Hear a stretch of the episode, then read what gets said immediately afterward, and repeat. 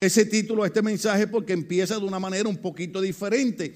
Dios levanta hombres en diferentes épocas, entre ellos uno muy conocido por toda la iglesia y se llama Isaías. Lo conocen como el profeta. Y cuando Dios le da un mensaje a él, en el capítulo 58, le dice, le dice a Isaías, le dice, grita con todas tus fuerzas, no te reprimas, o sea, no aguantes lo que está dentro de ti. O sea, en otras palabras, Dios le está diciendo al profeta, te estoy entregando un mensaje, te estoy enviando a hablar algo y no quiero que ni lo piense dos veces para predicarlo.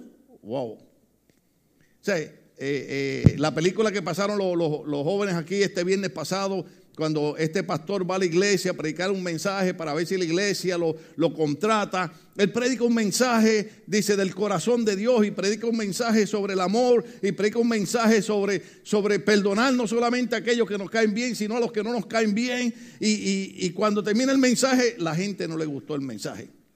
Entonces, qué problemática cuando, cuando uno como ministro siente predicar algo de parte de Dios o el Espíritu Santo le dice a uno, habla de eso. Entonces hay momentos que, Dios nos manda a predicarlo con toda nuestra fuerza, sin reprimirnos, sin aguantar nada. Algunas personas lo aceptarán, otras no les gustará, pero el compromiso del profeta era que Dios le había mandado a hacer algo y él tenía que cumplirlo. ¿Cuánto entienden esa onda aquí? Grita con toda tu fuerza, no te reprima, alza tu voz como trompeta. Oh, aleluya. Denúnciala a mi pueblo sus, ¿cuántos lo están leyendo? Denúnciala a mi pueblo sus rebeldías. No entremos ahí porque denuncia a mi pueblo sus rebeldías, sus pecados, los descendientes de Jacob, porque día tras día me buscan y desean conocer mis caminos como si fueran una nación que practicara la justicia. Ya estamos entrando en materia. El Señor le está diciendo al profeta, dile al pueblo, dile al pueblo que yo veo que ellos me están buscando y quieren conocer mis caminos, pero el problema es que ellos lo están haciendo como si fueran una nación que conociera mi camino o tuviera una relación conmigo, o como si ellos merecieran que yo los atendiera, porque ellos están haciendo las cosas como tratando de dar la impresión, nosotros merecemos tenemos el derecho de que Dios nos atienda, de que Dios detenga todo lo que está haciendo y se haga cargo de mí, porque nosotros estamos haciendo las cosas según Dios mandó hacer. Míralo, mire cómo dice Dios. Recuerde que Dios le dijo al profeta a voz de trompeta, grítalo con fuerza, no lo reprima. Entonces le dice, porque día tras día, verso 2, me buscan y desean conocer mi camino como si fueran una nación que practicara la justicia. ¿Están ahí? El mensaje es fortaleciendo a otros. Pero es irónico de la manera que empieza este mensaje. Porque empieza tratando de que Dios envíe un mensaje no a los perdidos, no a los impíos, sino a su pueblo. Y yo sé que yo soy el predicador de la gracia y el predicador de la bondad y el predicador de que Dios perdone y que Dios restaure y que Dios levanta. Pero hay momentos que Dios le dice al predicador, dile al pueblo esto. Porque Dios está más interesado en nuestra relación con Él y en nuestra salvación que lo bonito que nos veamos por fuera. No, no, sí, hay que bañarse, hay que perfumarse, gloria al nombre del Señor. Pero eh, no sé, no recuerdo los refranes bonitos de su pueblo, pero eh, creo que hay unos por ahí que dice que eh, eh, el hábito no hace al monje. Eso es lo que está tratando Dios con el pueblo. Entonces Dios le dice, porque día tras día me buscan y desean conocer mi camino como si fueran una nación que practicara la justicia, como si no hubieran abandonado mis mandamientos. no tenemos tiempo para entrar en tanta materia pero estudiando un libro esta semana, estábamos analizando la condición que está Estados Unidos de América. Y Estados Unidos de América sería un buen ejemplo de poderse parar en las plazas y exigirle a Dios y reclamarle a Dios y decirle, Señor, ¿por qué tú estás permitiendo que pasen tantas cosas en Estados Unidos? ¿Por qué tú permites tantas muertes, tantos asesinatos y, tanta situación y tanta violencia y tanta cosa que ocurre? Porque no sé usted, pero a mí me llama la atención cómo Estados Unidos de América se ha ido desembocando en un estado de violencia y se ha perdido el respeto a la vida. Y tal vez Estados Unidos de América podría decir, oh, pero tu palabra dice, bendita la nación cuyo Dios es Jehová. Y esta nación se levantó en hombres que tenían creencia en la palabra y, y tenían creencia en el Evangelio. Pero tal vez Dios le diría a Estados Unidos, pero que ustedes me reclaman como si fueran una nación que no hubieran olvidado mis mandamientos. Porque Estados Unidos es un país muy próspero económicamente. Porque el más pobre aquí es rico comparado a los de nuestros países. Dicen por ahí que el tuerto es rey en el, en el país de los ciegos. Entonces, hay mucha prosperidad humana, financiera, económica. Pero ¿qué ha pasado con la prosperidad espiritual, la prosperidad de los valores familiares, la prosperidad? No tengo que seguir predicando. Entonces, el Señor le dice a la nación, ustedes, ustedes desean conocer mi camino como si fuera una nación que practicara la justicia, como si no hubieran abandonado mis mandamientos. Me piden decisiones justas y desean acercarse a mí. ¿Cuánto están conmigo en el verso, en el verso 3. Eh, Mira lo que dice el Señor. Y hasta me reclaman. Oh, aleluya. Y hasta me reclaman. ¿Para qué? Diga conmigo, ¿para qué? Todo cristiano, por lo menos yo he pasado, yo soy honesto, ustedes saben que yo soy transparente con ustedes. Yo cuando tengo que llorar lloro y... Pero yo, he tenido momentos, le he dicho al Señor, bueno, Señor, ¿hasta dónde ha valido la pena? ¿Hasta dónde? El esfuerzo, y usamos la palabra sacrificio, pero sacrificio fue el de Cristo. Nosotros decimos, ay, me estoy sacrificando por la iglesia. No, sacrificio fue el de Cristo que murió sin ser pecador. Nosotros somos pecadores rescatados por la gracia y la misericordia de Cristo. Pero a veces usamos a la ay, tanto que yo me sacrifico por la iglesia y por la obra y el evangelio. Ay, Señor, ¿y hasta cuándo tú vas a permitir esto en mi vida? ¿Y hasta cuándo esto y hasta cuándo? Alguien más aquí en algún momento tiene que haberse sentido así. Porque el pueblo, dice el Señor, dice el Señor, y tiene la carota de reclamarme y decirme hasta cuándo, porque ayunamos y tú no lo tomas en cuenta. O sea, el problema es que voy a empezar por ahí. ¿Para qué ayunamos si no lo tomas en cuenta? Porque muchas veces en las iglesias, o muchos años atrás, nos enseñaron a ayunar, que a muchos nos hace falta, ¿verdad? No por la espiritualidad, somos espirituales, más bien por el templo del, del Espíritu. Pero nos enseñaron a ayunar con la mentalidad de que podíamos comprar a Dios con nuestros ayunos. Hasta que pasan los años y descubrimos que ayunamos no para comprar a Dios ni controlar a Dios en nuestras peticiones, sino para que el ayuno nos debilite de las cosas del pecado, de las cosas carnales, de las cosas humanas y nos permita tener una cercanía y una relación con Dios. En otras palabras, ¿usted sabe lo que hace la gente que practica el yoga? La gente que practica el yoga y se mete en meditación es para dominar su humanidad y buscar una elevación espiritual. Eso es de nosotros. Se supone que nosotros practiquemos un estilo de vida donde, eh, bueno, bueno, el apóstol Pablo, el apóstol Pablo lo pone de esta manera, yo he crucificado la, la carne con sus pasiones y sus deseos. ¿Por qué? No era por un castigo religioso, era porque él quería tener, voy a usar una palabra aquí media loca, pero una elevación espiritual. Porque cuando ayunamos lo que hacemos es que debilitamos nuestra humanidad pero no es para controlar a Dios. Es para nosotros poder conocer y discernir mejor lo que Dios tiene para nosotros. En un retiro de jóvenes, el hermano Nelson Feliciano predicó bajo el tema apagando los ruidos. Y le predicó a los jóvenes y le dijo, la razón por la que la mayoría de la juventud no puede tener un contacto y una relación y entender la voz de Dios y tener una comunicación con el Espíritu Santo es porque estamos llenos de muchos ruidos alrededor. ¿Por qué usted cree que Cristo, cuando hablaba la oración, dijo, enciérrate en tu cámara secreta? ¿Por qué nos encerramos en la cámara secreta? Porque ahí estamos en el silencio de Dios.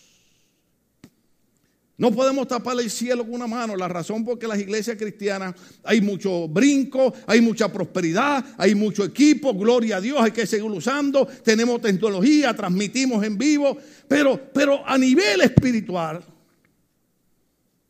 les reclamamos a Dios y le decimos, pero vamos a, vamos a la iglesia y diezmamos y ofrendamos. Y, y el Señor dice, y me reclaman. Pero ¿qué es lo que ocurre? Que estamos tan llenos de ruidos que ya nos sacamos ese momento para encerrarnos en nuestra cámara secreta.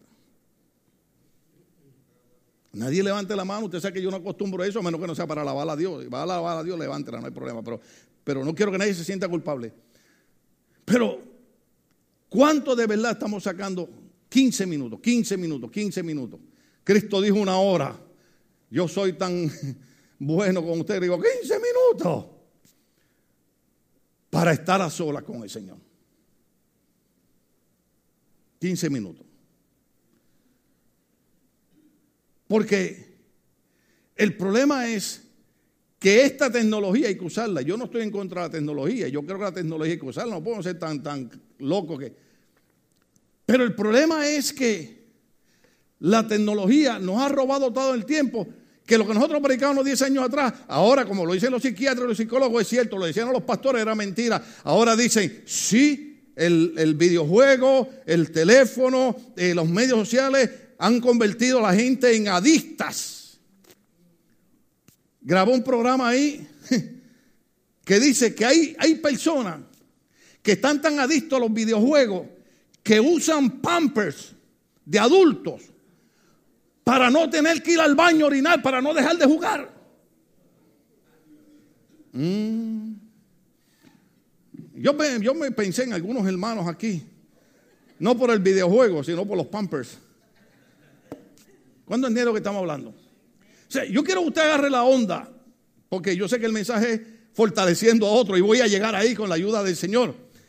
Pero el, el problema es que el Señor dice, es que ustedes me, reclaman a mí y me dicen, pero si nosotros ayunamos y, para qué si, si, si no nos tienes en cuenta. ¿Y para qué nos afligimos si tú no lo notas? Entonces, ellos le están reclamando a Dios. Y en algún momento usted le tiene que haber reclamado a Dios, aunque sea humildemente. Aunque sea tranquilamente, en algún momento usted tiene que haberle dicho al Señor, ¿a qué voy a la iglesia? ¿Para qué ayudo? ¿Para qué coopero? Si total todo me sale mal. Y anoche tuve la oportunidad de estar con más de una hora con mi nieto tratando de explicarle en inglés. Porque él, me hizo una buena pregunta. Y tuve que sacar mis libros, tuve que sacar comentarios, tuve que meterme al internet. La pregunta de él fue esta. Porque alguien nos visitó esta semana y, nos abrió mi carro y el de Jackie y me robaron todo lo que estaba dentro del carro a las tres y media de la mañana, lo vemos en las cámaras. Eh, pero el problema no es eso, el problema es después todo lo que usted tiene que hacer, que es llamar para las tarjetas de crédito, para... Eh, eh, todos saben eso. Y él me dice, me dice, I would like to know why bad things happen to good people. Yo quiero saber por qué cosas malas le pasan a la gente buena. Y ahí tuve que explicarle ciertas cosas, entre ellas una de las que dije aquí los otros días, que nosotros somos salvos, pero vivimos en un mundo que la Biblia dice que está bajo el dominio de quién? De Satanás. Simple y sencillamente, nosotros vivimos en un mundo que está expuesto al pecado, un mundo caído, con la diferencia que nosotros estamos en este mundo, pero no pertenecemos a este mundo porque nosotros somos del reino del Señor, pero estamos aquí y llueve sobre buenos y llueve sobre malos. La diferencia es que nosotros tenemos esperanza. El que no tiene a Cristo pasa por luchas y batallas y no sabe qué hacer, pero nosotros pasamos por luchas, por batallas, pasamos por enfermedades, por operaciones, por cáncer, por muerte, por situaciones, pero sabemos que podemos levantar la mano y podemos decir, ahí hay un Dios que está en el trono sentado, que me ha prometido estar conmigo en medio de mis aflicciones. Esa es la diferencia, pero eh, explicar todas esas cosas. Entonces ahora viene el Señor a tratar con el pueblo. El Señor dice, ah, caray, me están reclamando que ayunan, que se afligen, que se sientan en ceniza, que se visten de saco y que yo no me doy cuenta.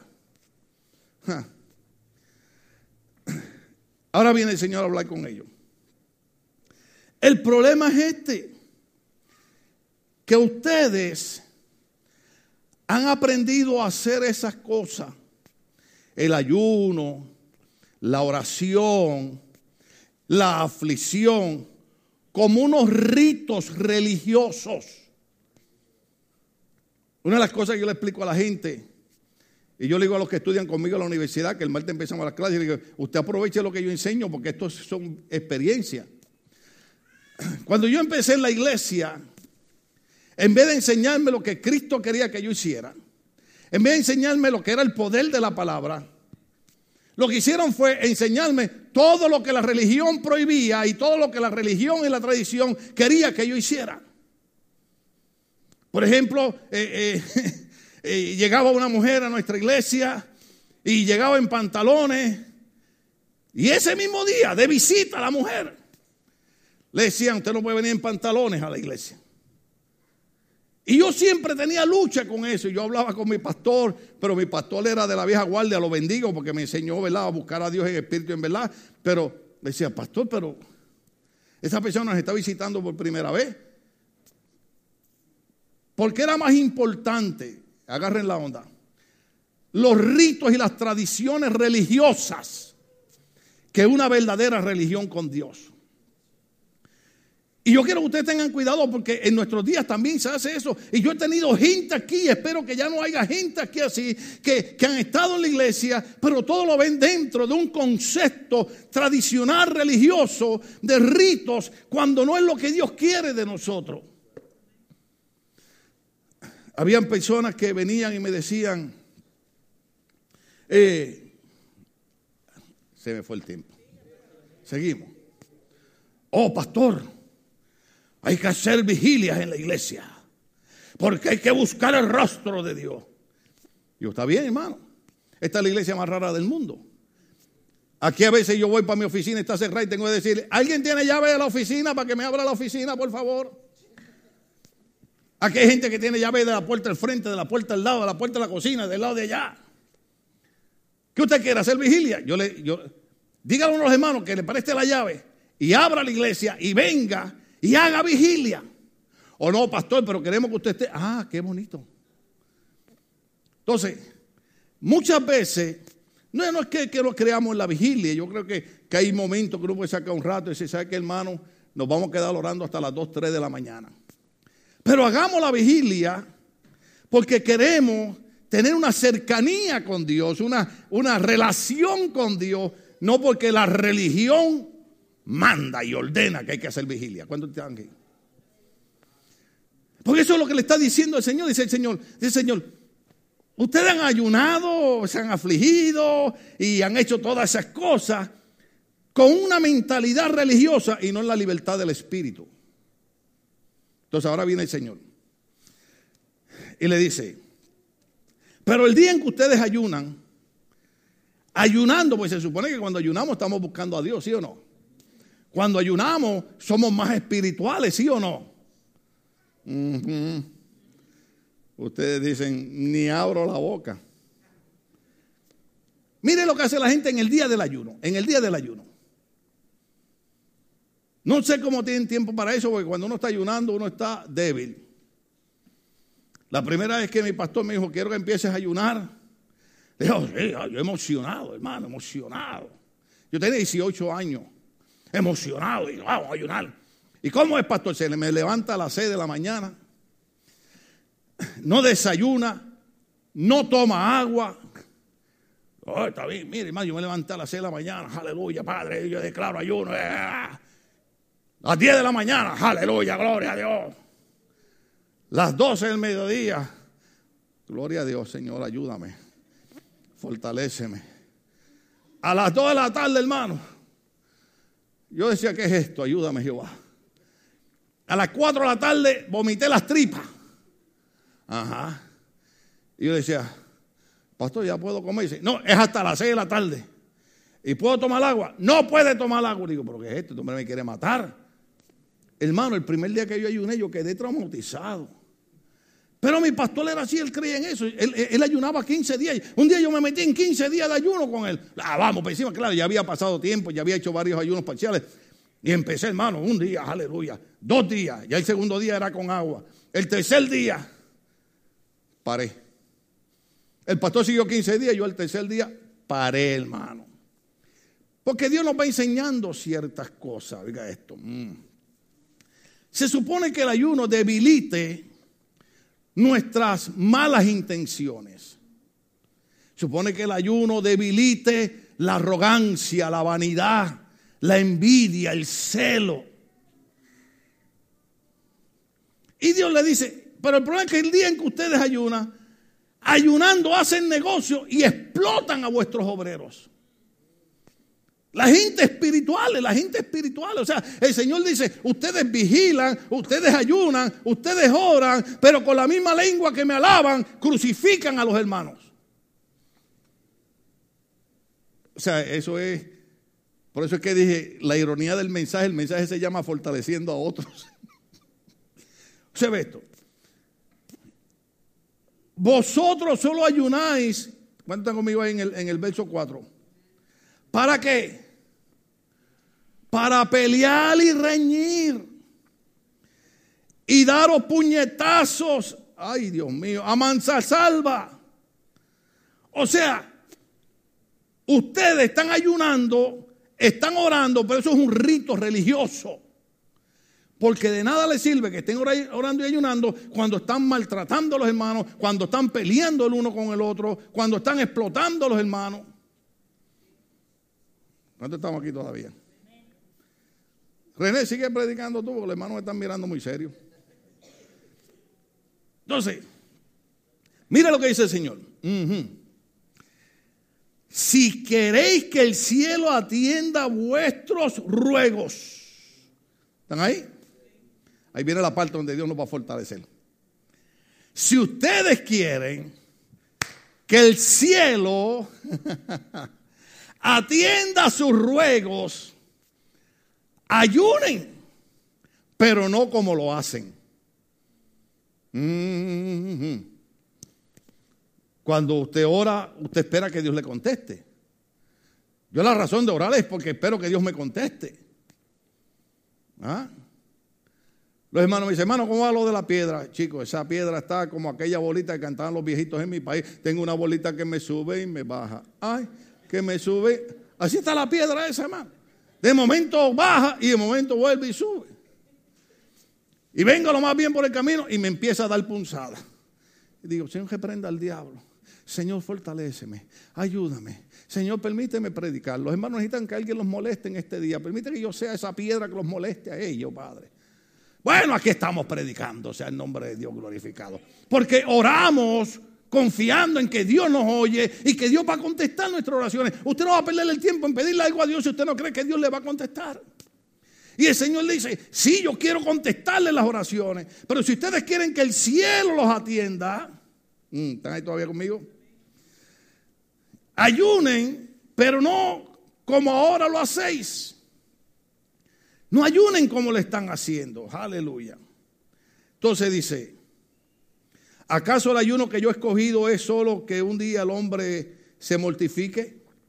Y solo para que incline la cabeza como un junco, haga duelo y se cubra de ceniza. ¿A eso llamáis vosotros día de ayuno y día aceptable para el Señor?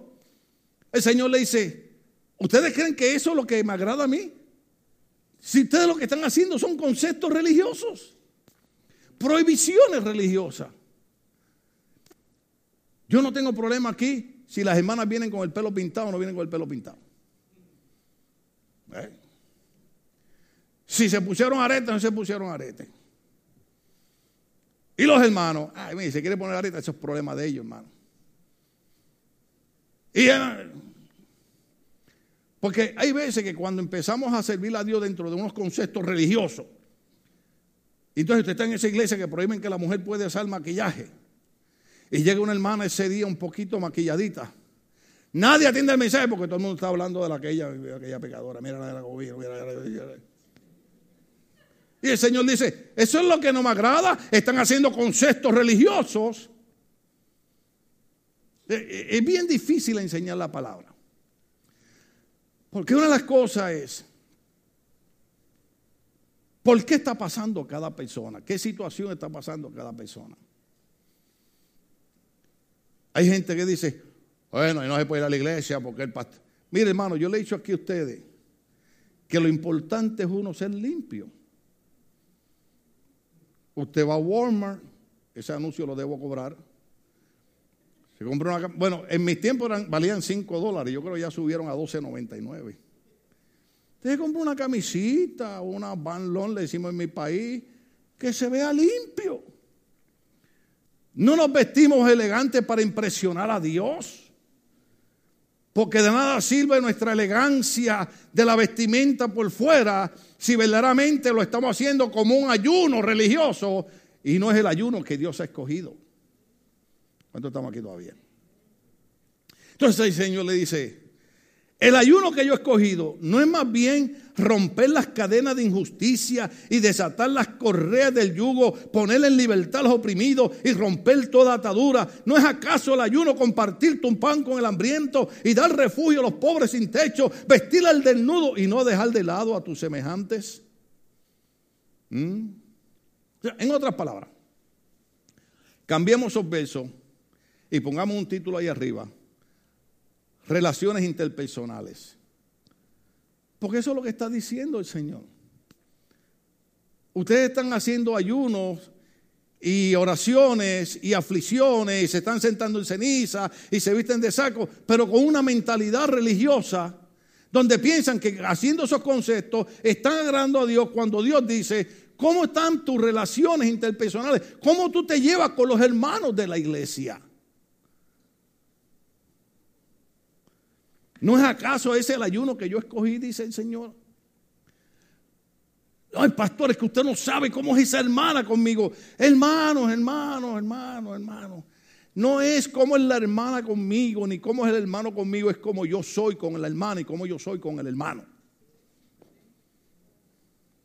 Grita voz en cuello, pastor. No te reprimas. Eh, porque el concepto religioso es este. Oiga bien, nosotros dentro de la iglesia.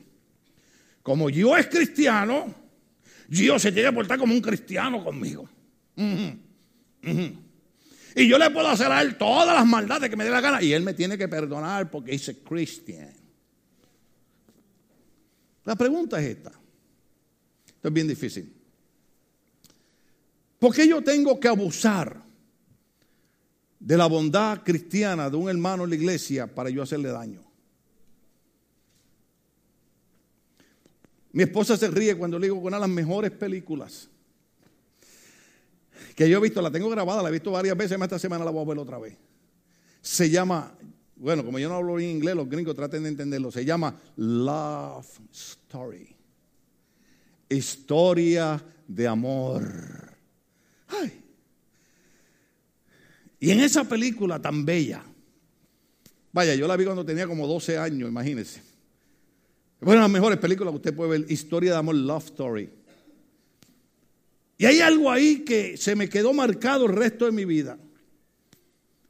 Y cuando hablamos de amor en la iglesia, cuando hablamos de amor entre hermanos, se me fue el tiempo. Seguimos.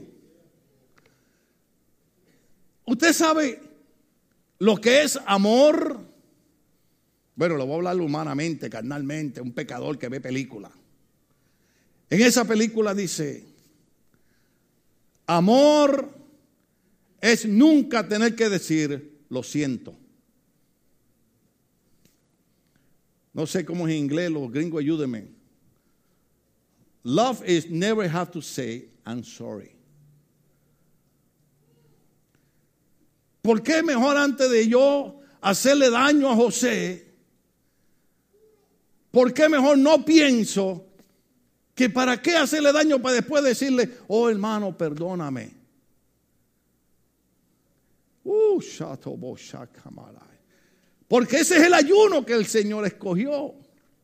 El ayuno que el Señor escoge es, no hagas las cosas religiosamente para aparentar que cumpliste conmigo. Verdaderamente, ¿cómo está tu relación con tus hermanos? Yo sé que ese hermano me cae gordo, me cae mal, pero ¿sabe qué? Voy a humillar mi carne, porque ese es el ayuno que Dios quiere. Voy a humillar mi carne, voy a humillar mi arrogancia, voy a humillar mi vanidad y voy a abrazar y voy a... Una vez un hermano, un hombre, un hermano, hermano en la iglesia, fue en un culto, hermano, y me dio un beso. Y Usted sabe. Yo sé que acá en Estados Unidos es diferente la cuestión, pero yo soy boricua y, y, usted sabe. Y, vaya, en mis tiempos, en mis tiempos, respetamos, en, mis tiempos, en mis tiempos era normal ver las mujeres tomadas de la mano. ¿eh? Y con el brazo. Y las mujeres se besaban. Ay, Dios te ay, ay, niña. Ah. Pero los hombres.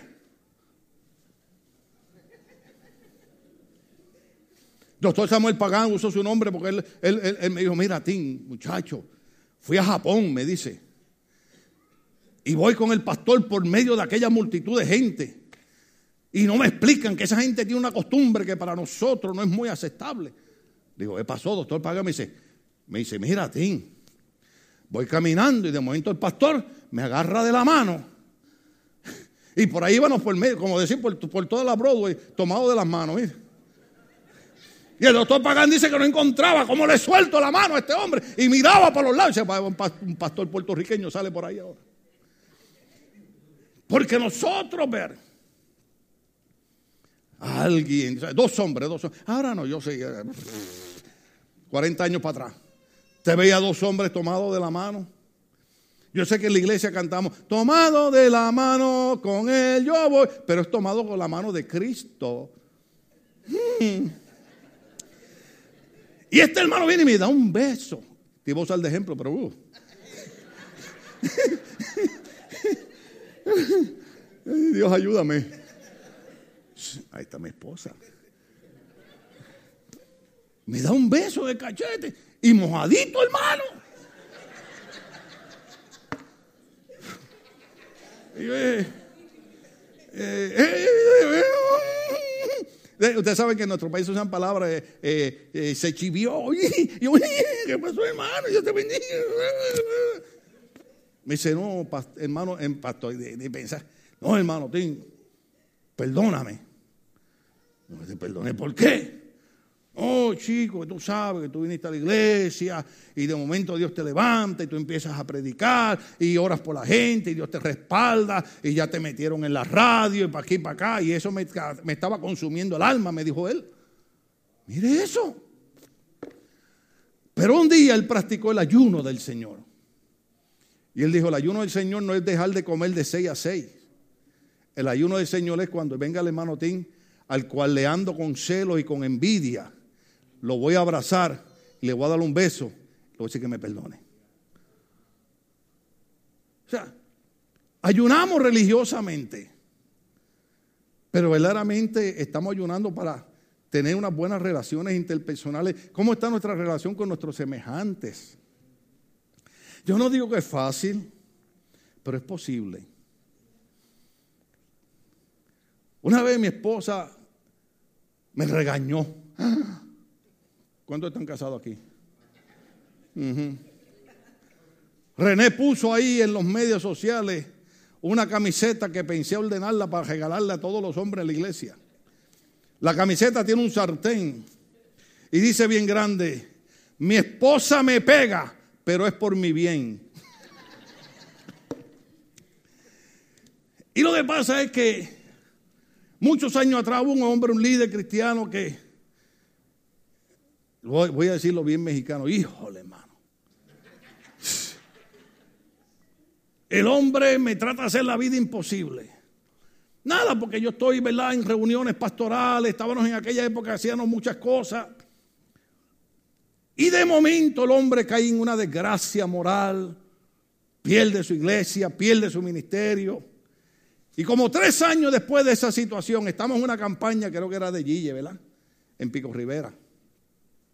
Y el hombre viene de frente porque el hombre se dedicó a hablar mal de mí con todo el mundo. Todo porque yo era un líder. Y él cae en desgracia. A uno no le gusta que nadie caiga en desgracia. Tengo que darle el testimonio como es. Pero dice, no, que, hermano, no, el pastor T, no, eso es una iglesia bautista, esa gente no cree en el Espíritu Santo. ¿para qué? Si nosotros creemos en el Espíritu Santo, más que los que nosotros somos una iglesia bautista que creemos en el Padre, en el Hijo, en el Espíritu Santo, creemos los dones, creemos que todo lo que está en la Biblia, desde Génesis hasta Apocalipsis, es la palabra de Dios y todo lo que está ahí es cierto para nosotros. Pero él le, chocaba eso. Voy con mi esposa saliendo así porque estamos, estamos en el aire los pastores. Cuando el hombre viene de frente, hermano. Y yo lo vi. Y cuando lo vi en fracción de segundo, por mi mente pasaron todas las cosas que él había hablado mal de mí. Y el hombre me ve y en su cara me sonríe como quien dice, Pastor Tim, no me desprecie. Mi esposa me mira y me ve medio serio, que eso es raro, ¿verdad? Y mi esposa me dice, un saludo no se le niega a nadie. O sea, en otras palabras, lo que mi esposa me dijo es, ¿Vas a practicar el ayuno del Señor o vas a practicar el ayuno religioso? Porque el ayuno religioso te hace mantener rencores. El ayuno del Señor te dice, hermano, Dios te bendiga, ¿cómo estás? Porque practicamos más religión que cristianismo. Entonces, diga conmigo entonces. Ahora diga conmigo, qué bueno se está acabando el mensaje. Entonces dice el Señor, cuando tú practicas ese ayuno, cuando tú comienzas a practicar las buenas relaciones entre los hermanos, y no va a entrar en los hogares. Hay que practicar buena relación en los hogares. Déjeme decirle algo a las mujeres. ¿Le puedo decir algo a las mujeres? ¿Le puedo decir algo a las esposas? Sí, ese silencio me amenaza. ese silencio me pone en peligro.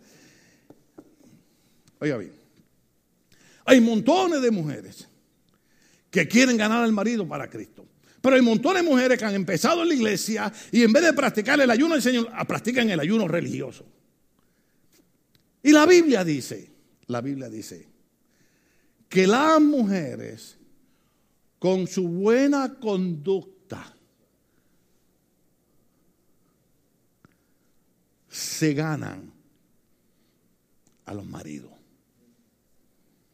Ah, también vamos a ponerlo para otro lado. También esposo, también con tu buena conducta te ganas a tu esposa. Pero la Biblia dice las mujeres.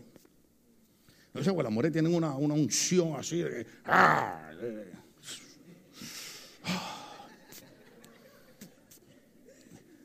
Porque practicamos el ayuno religioso. Y venimos a la iglesia, oh Señor, aquí estoy ayunando para que tú salves a mi marido y agárralo por los pelos. Bueno, si tiene, el que no tiene pelo, por las orejas, alabado sea el Señor. Tráelo arrastrado para la iglesia. Mire, Dios no es un ogro. ¿Usted se da cuenta cómo nosotros oramos? Señor, que cuando venga el tren se le daña el carro en la vía. No, hermano. Tráelo arrastrado. La pregunta es esta.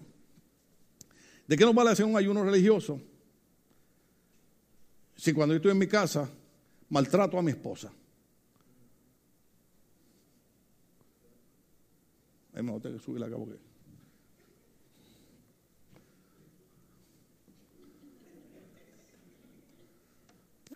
De nada nos sirve venir a la iglesia.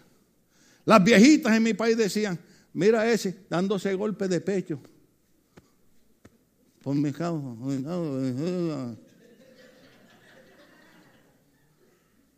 Porque de nada sirve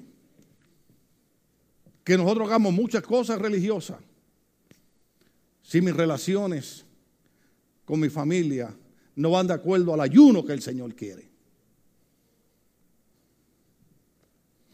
Somos seres humanos, hay días que nos enojamos, hay días que nos reímos, hay días buenos, hay días malos. Pero la regla no debe ser una vida mala. La regla debe ser una vida en armonía con el Señor. Mire, sinceramente voy a decir algo aquí que puede ser un pecado para mucha gente. Mejor coma todos los días y sea una buena persona. A que esté ayunando y se pasa sacándole el cuero a todo el mundo. Son palabras puertorriqueñas. Entonces, dice el Señor que de todo lo que yo he hablado, si lo hacemos así, si procedes, ¿están ahí conmigo?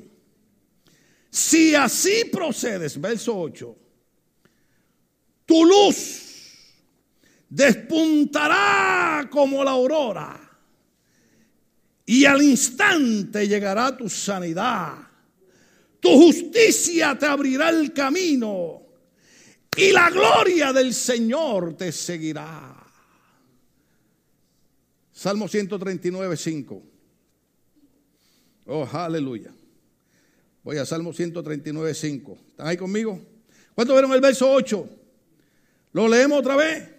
Verso 8, léeme leerlo, Isaías 58. Si así procede, si entiende que no es el ayuno religioso, sino el ayuno que pide el Señor de llevarnos bien, de tratarnos, de respetarnos, de ayudarnos, de, de tener buenas relaciones, dice, tu luz despuntará como la aurora. ¿Cuándo sabe lo que es la aurora? Cuando está amaneciendo, empieza a salir ese sol bien lindo. Tu luz despuntará como la aurora y al instante llegará tu sanidad. Tu justicia te abrirá el camino y la gloria del Señor te seguirá. Salmo 139, verso 5. ¿Están ahí conmigo? Eso, esto es lo que dice Isaías capítulo 58. Mire cómo dice. El salmista, que a mí me hubiera gustado predicar de todo ese salmo, pero nada más quiero usar el verso 5. Si procedemos como el Señor quiere, la gloria del Señor despuntará nuestra vida. Esto será como la aurora. Salmo 139, 5 dice: Tu protección me envuelve por completo. Me cubres con la palma de tu mano. Cuando empezamos a, hacer el ayuno que el Señor quiere, que esté en una buena relación como familia, como esposo, como padre, como hijo, como hermanos en Cristo, dice que la protección del Señor nos va a envolver por completo y nos va a cubrir con la palma de su mano. Oh, aleluya. Regresamos a Isaías 58. Salmo 139, 5 va con este verso hermoso que hemos leído de Isaías 58 el verso número 8.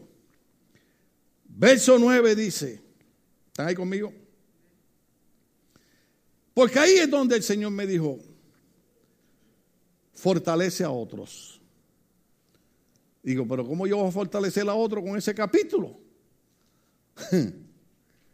Porque es que cuando nosotros entendemos el concepto de Dios y echamos a un lado los conceptos y las tradiciones, las prohibiciones de las iglesias religiosas, con respeto digo esto, ¿verdad? Porque hay mucha gente que practica la, la línea de Dios, pero ustedes son mi gente y yo tengo que protegerlos a ustedes.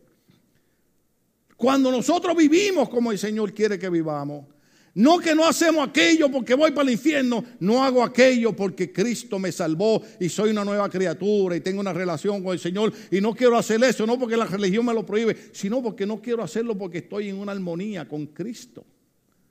¿Cuántos estamos aquí? No adultero porque voy para el infierno. No adultero porque yo tengo que tener una buena relación. Porque el ayuno del Señor me dice, el ayuno del Señor es ama a tu esposa, respeta a tu esposa, considera a tu esposa, respeta a tu esposo, llévate bien con los hermanos. Sigue hablando, Señor. ¿Cuánto estamos aquí? Este mensaje no es tan fácil como suena. Pero dice el Señor, si ustedes hacen eso, esta es la parte que a mí me gusta. Hmm. Si ustedes hacen eso, ¿están conmigo en el verso 9? Yo dije ahorita que cuando oramos porque creemos que Dios nos oye y creemos que Dios va a contestar, ¿sí o no? Entonces, mire la promesa del Señor. Llamarás. Llamarás, llamarás, llamarás, llamarás. A menos que usted no pase por un dolor como cuando a mí me agarra ese dolor de piedra, hermano, que me tira al piso. No, literalmente. Eh, yo empiezo a pelear, me tira al piso. Y el cuerpo me tiembla. ¿Y, a quién usted cree que es el primero que yo llamo? Padre, Padre, en el nombre de Jesucristo, yo declaro que por tu llaga fui sanado, Señor. Toca esa piedra, pulverízala en el nombre de Cristo. Contesta la oración de los hermanos que están orando por mí, pero yo que alguien está orando por mí, alabado sea Cristo. Eh, ay, Señor. El primero que llamamos es al Señor. Pero la pregunta es esta. ¿Estamos entendiendo el concepto de que el Señor no quiere que estemos viviendo una vida religiosa y que vivamos una vida como verdaderamente Él dice. Dice, porque si así proceden, aleluya. No sé, usted a lo mejor el mensaje era solamente para mí, aleluya, alabado sea el Señor. Pero dice, llamarás y el Señor responderá. Pedirás ayuda y Él dirá, aquí estoy. Yo no sé usted, pero eso a mí me impacta. Que el Señor me diga a mí, tú vas a llamar y el Señor te va a responder y el Señor te va a decir, aquí estoy. Wow. Termino, salto, se me fue el tiempo. Vea ese verso 11. Verso 11 y ahí termino. Porque eso es lo que trae fortaleza para nosotros. Lo que trae fortaleza es predicar la verdad del Evangelio. No te reprima, predícala, grítala, alabado sea el Señor. Pero mire cómo dice esto, hermano. Cuando comenzamos a proceder como el Señor quiere que procedamos y comenzamos a hacer lo que el Señor quiere que hagamos, yo no sé a usted, pero a mí me impacta esto, alabado sea el Señor, porque yo como pastor soy un ser humano, alabado sea Cristo. anoche estaba viendo eh, eh, eh, al pastor Morris, que nosotros usamos un libro de él en la universidad, y, él estaba testificando, y, lo grabé, hermano, porque está sentado, el hombre está sentado, y le digo, ¿cómo un hombre es un pastor en una iglesia de 30 mil personas predicando sentado? Pero estaba dando el testimonio, hermano, de cómo se le reventó algo por dentro, empezó a sangrar, estuvo al borde de la muerte. Tienen que llevarlo en un helicóptero al hospital de emergencia. Y él pone la foto, y el otro domingo, si el Cristo no ha venido, la pongo. Él pone la foto, hermano, porque le tienen que poner transfusión de sangre y mangueras por la boca, por la nariz, por todos lados. Y lo menos que usted ve en esa foto es un hombre de Dios que. Los pastores nos enfermamos también.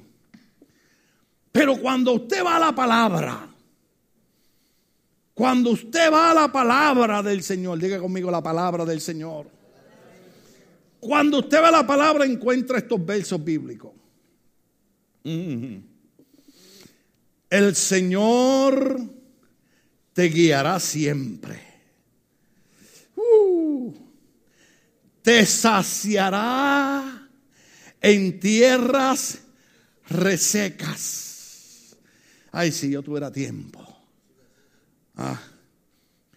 Todos nosotros hemos estado en momentos de tierras resecas, donde, donde todo nos sale mal. ¿Sí? Donde decimos, ¿para dónde vamos? ¿Dónde está Dios? Voy a la iglesia, ayuno, eh, eh, eh diezmo, ofrenda, pero Dios, Dios, Dios ni lo nota. Todos hemos estado en tierra reseca, pero la Biblia dice, el Señor te saciará en tierra reseca. Oiga esto bien, aleluya. ¿Dónde están los viejitos aquí? Levanten la mano los viejitos.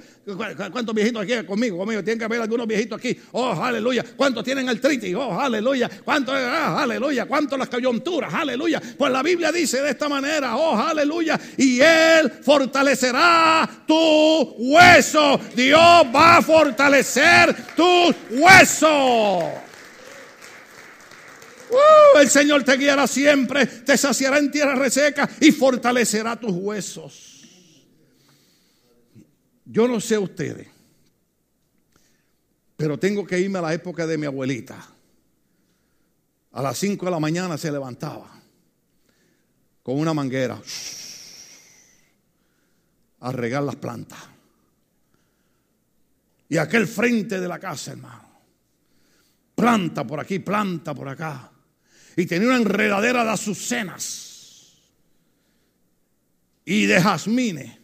Y usted entraba y aquel olor, qué rico era. Y aquello era, hermano, aquello parecía un, un bosque tropical. Y yo digo, eso es lo que dice la Biblia. Mira lo que dice la Biblia. El Señor te guiará siempre. Te saciará en tierra reseca. Fortalecerá tus huesos. Serás como jardín bien regado. Esos jardines que usted y ve esas rosas. ¿ah? Y ve esas plantas.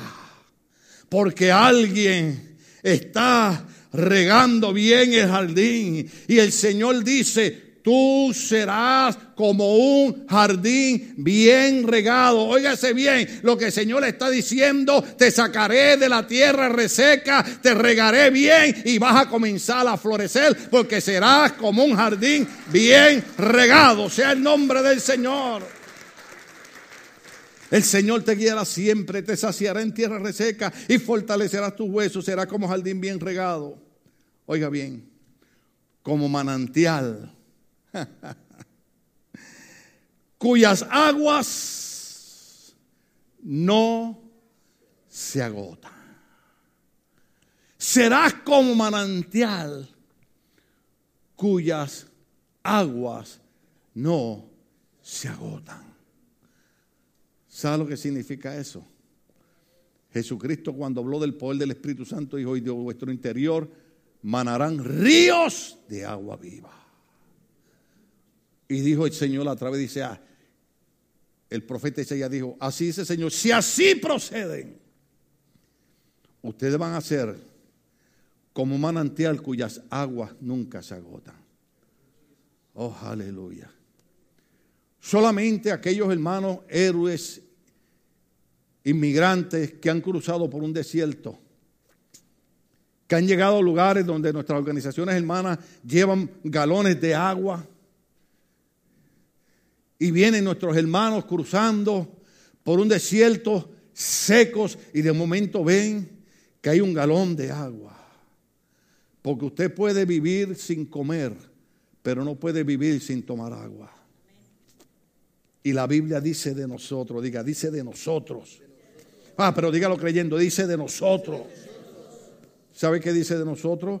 Que nosotros seremos como manantial cuyas aguas no se agotan. Nosotros somos los que tenemos ese manantial que tiene agua que nunca se agotan. Por eso el mensaje se llama fortalece a otro porque ustedes son los que tienen el agua, el manantial que nunca se agota. Tal vez no se habían dado cuenta, pero Dios te ha llamado a ti para fortalecer a otro, porque Dios ha hecho contigo algo maravilloso, aún en tierra reseca. Ahí Él nos hacía. Lo quiero leer para terminar, a ver si usted agarró la onda. El Señor te guiará siempre. Te saciará en tierras resecas. Oiga bien, oiga bien, oiga bien, oiga bien, oiga bien lo que estoy diciendo.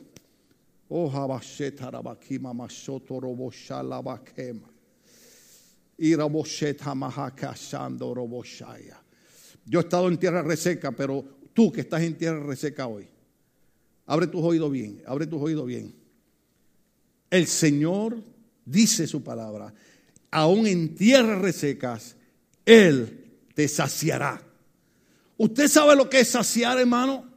Saciar es cuando usted tiene hambre y va a un sitio y come en abundancia y sacia su hambre y queda satisfecho. Y así dice el Señor, en tierra reseca yo te voy a saciar. Vas a quedar satisfecho, vas a quedar contento, vas a quedar feliz. No vas a necesitar más nada porque en tierra reseca Él te va a saciar completamente. Yo necesito que usted entienda eso, hermano. No son los momentos de batalla y de lucha, todos los pasamos. Pero Él ha prometido saciarnos en las tierras resecas. Fortalecerá tus huesos. Yo sé que hay batalla y enfermedades, pero Dios dice, voy a fortalecer tus huesos. Lo que nos sostiene. Hmm. Y quiero que reciban esta palabra de parte del Señor y quiero que se vean así. Serás como jardín bien regado. En otras palabras, habla de florecer. Habla de que cuando la gente te mire, va a ver algo lindo en ti. Va a ver algo bueno en ti. Vas a ser como un jardín regado. Oh, aleluya. Y termino con esto. Quería seguir todo el capítulo, pero, pero esta parte a mí me encanta. Serás como un manantial cuyas aguas no se agotan. Por eso es que hay un cántico bien lindo que dice, estoy tomando de la fuente, tomando de la... Temo de pie. Yo sé que ustedes quieren que yo siga predicando, pero hay que, hay que terminar. Siento una unción del Espíritu Santo linda. Hay una unción de Dios que ha venido a fortalecernos. Y hemos entrado y salido con conceptos religiosos y dogmas de iglesias y prohibiciones de iglesias. Pero el Señor ha venido a fortalecernos diciéndonos, si tú cambias esos conceptos y tú comienzas a tener buenas relaciones interpersonales, si así procedes, esto es lo que va a pasar con tu vida. Esto es lo que dice el Señor. Él te va a guiar siempre. Te vas hacia en tierras resecas va a fortalecer tus huesos, vas a ser como jardín bien regado y, cuyo, y como manantial cuyas aguas no se agotan. Yo quiero que tú hagas una oración ahí donde tú estás. A alguien Dios le ministró con el mensaje hoy. ¿Tú crees que Dios no nota lo que nosotros estamos pasando? ¿Cuántas veces le hemos dicho al Señor, Mira todo lo que estoy sufriendo y pasando y Dios no nota eso. No, Dios lo nota. Dios lo nota. Pero Dios quiere que tú entiendas hoy que Él te guiará siempre. Y que vas a ser como jardín regado. Que vas a ser como un manantial, oh aleluya, cuyas aguas no se agotan. En otras palabras, tú vas a ser el hombre, la mujer que Dios va a usar como instrumento para saciar la sed de otro. Señor amado, en el nombre de Jesucristo.